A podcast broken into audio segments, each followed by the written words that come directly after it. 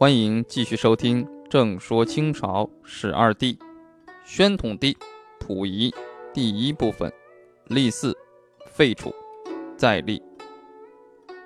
立嗣，慈禧发动戊戌政变，囚禁光绪皇帝。慈禧认为光绪从四岁进宫，自己费心抚养成人，却不听话，搞戊戌变法。慈禧很伤心，想废掉他。在光绪皇帝继位时，两宫太后曾有一个说法：等将来光绪帝载湉有了儿子，再过继给同治帝载淳为嗣。但光绪无子，同治统绪由谁来继承呢？废帝后，光绪又怎么处置呢？慈禧反复思考这两个难题。《崇陵传信录》记载。光绪二十五年十一月二十八日上完早朝之后，慈禧单独召见荣禄。慈禧与荣禄有一段对话。荣禄问：“传闻将有废立事，信乎？”慈禧答：“无有也。是故可行乎？”荣禄答：“太后行之，谁敢谋其不可者？故上罪不明，外国公使将起而干涉。”此不可不慎也。慈禧问：“事且漏，奈何？”荣禄答：“无妨也。上春秋已盛，无皇子，不如则晋宗晋之建为大阿哥为上嗣，兼条穆宗御之宫中，徐篡大统，则此举为有名矣。”慈禧曰：“汝言是也。”慈禧与荣禄议立大阿哥，作为同治。和光绪帝的继承人逐步取代光绪皇帝，由谁来做大阿哥呢？慈禧选中了载一之子溥俊，为什么呢？第一，从溥俊的父亲来说，溥俊是爱新觉罗的血统。溥俊的高祖父为嘉庆帝，嘉庆帝第三子敦亲王明凯没有儿子，以道光第五子奕从过继给明凯为后，奕从。是溥俊的祖父，奕从第二子载一是溥俊的父亲，载漪又过继给嘉庆帝第四子睿亲王民心之子睿郡王奕志为后，喜贝勒，后载漪晋封为端郡王。第二，从溥俊的母系来说，溥俊有叶赫那拉氏的血统，《清史稿民心传》记载，载漪福晋承恩宫贵祥女。太后侄女，就是说，溥俊既是慈禧太后娘家侄女的儿子，又是慈禧婆家堂侄的儿子，真是亲上加亲。近年有学者考证《清史稿·民心传》中上述记载有误，溥俊的母亲不是慈禧的侄女，这个问题有待进一步考证。十五岁的溥俊处在爱新觉罗氏与叶赫那拉氏两支血缘的交叉点上，因此。被慈禧选作大阿哥。光绪二十四年戊戌政变后，光绪皇帝被囚，慈禧太后训政。二十五日，十一月二十八日，慈禧同荣禄做了上述对话后，十二月二十四日，慈禧太后懿旨，溥俊入继穆宗同治为嗣，号大阿哥。随后，大阿哥在弘德殿读书，师傅为同治帝的岳父承恩公尚书重启。和大学士徐同。二十六年正月初一日，溥俊恭代皇上到大高殿奉先殿行礼。废除。慈禧预定庚子年，即光绪二十六年（公元一九零零年）举行光绪禅位典礼，改年号为宝庆。但京师内外议论纷纷，大学士荣禄与庆亲王奕匡以各国公使有异议，各种势力也反对。建议此事停止。不久，义和团事起，载漪笃信义和团，认为义和团是义民，不是乱民。五月，载漪任总理各国事务大臣，日本使馆书记杉山彬、德国驻华公使克林德被杀，义和团围攻东交民巷使馆。七月，八国联军进逼京师，慈禧太后同光绪等一行西逃，载漪、溥俊父子随驾从行。慈禧逃到大同，命载漪为军机大臣。十二月，以载漪为这次事变的为祸首，夺爵位，戍新疆。二十七年，慈禧等回銮，途中以载衣纵容义和团，获罪祖宗。其子普俊不依做皇储，宣布废除大个名号。普俊归宗，仍为载衣儿子，另以醇亲王奕宣第六子载洵为义之后。后来，普俊生活落魄，死得很惨。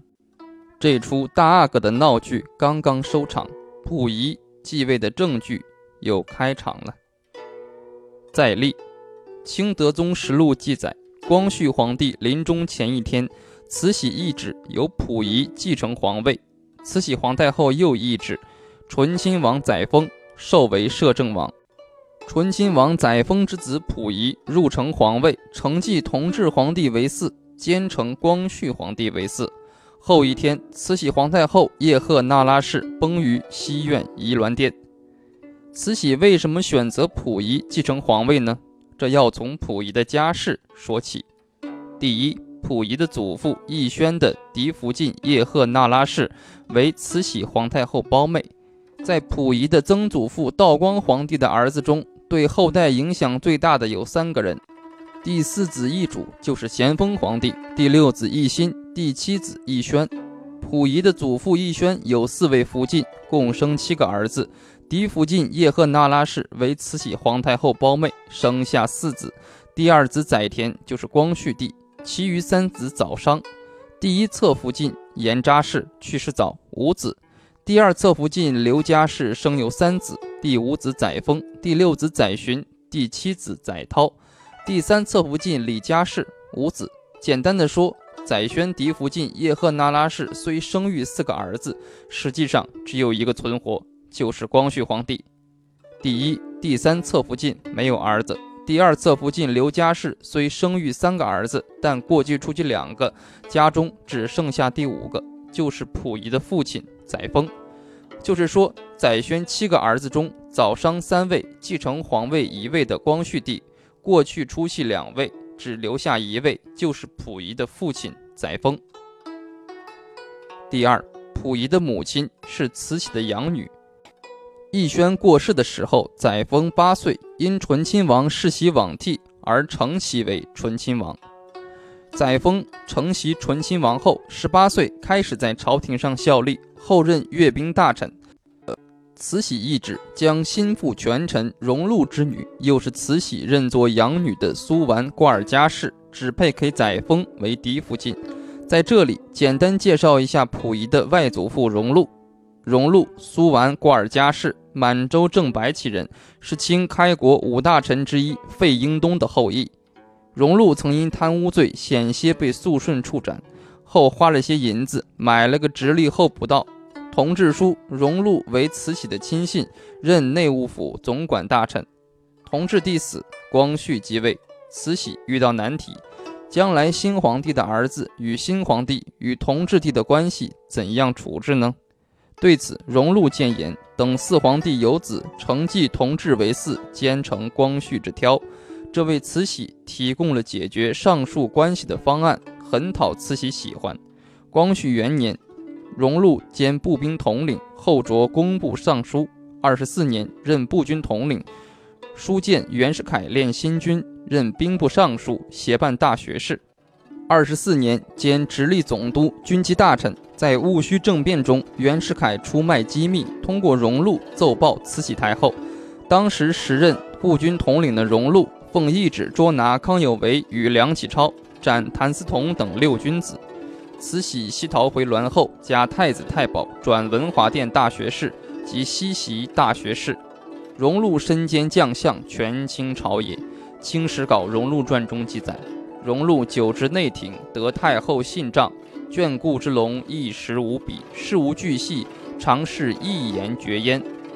荣禄之女常入宫中，慈禧看着喜爱，认作养女。慈禧将他指配给载沣，使载沣的生母刘佳氏已为他定了亲了，奏告慈禧太后。慈禧坚持给载沣指婚，刘佳氏只有将自己的儿子已订婚的福晋退亲。载沣有两位福晋，共有四子。嫡福晋姓苏完瓜尔佳氏，名幼兰，大学士，军机大臣荣禄之女，慈禧太后之养女。光绪二十八年与载沣完婚，生有两子，长子溥仪，次子溥杰。侧福晋邓家氏，民国二年完婚，生有二子，三子溥吉早殇，四子溥任后改名金有之，民国七年生。从上可以看出，慈禧亲手指定的三位皇位继承人：光绪帝载湉是亲胞妹的儿子，大哥溥俊是亲侄女的儿子，宣统帝溥仪是养女的儿子。这表明慈禧在爱新觉罗宗室中挑选同叶赫那拉氏有关系之人。一代大清兴亡系于慈禧一家呀。虽然两代醇亲王家出了两个皇帝。但两代醇亲王还是谨谨慎慎、浅浅意意。溥杰先生在回忆醇亲王府的生活中写道：“在慈禧和光绪的多年反目当中，在两派你死我活、常年明争暗斗的既复杂又尖锐的政局当中，一方面能和慈禧方面的荣禄等人诗酒往还，终于成为亲戚关系；一方面也和光绪方面的翁同龢等人以文会友的保持着相当的关系。”这是我的祖父，所以能够一生荣显，未遭搓跌的主要原因。醇亲王载沣继承乃父奕轩的家风，小心谨慎，明哲保身。他的厅堂挂着楹联：“有书真富贵，无事小神仙”，表明自己超然正志，读书为乐，只求平安无事。这既是真情的流露，也是做给别人看的。他还在团扇上写着。蜗牛角上争何事？石火光中寄此身。随富随贫且随喜，不开口笑是痴人。借不带和尚的计，表示自己与世无争，超然物外。但这对溥仪似乎没有多少影响。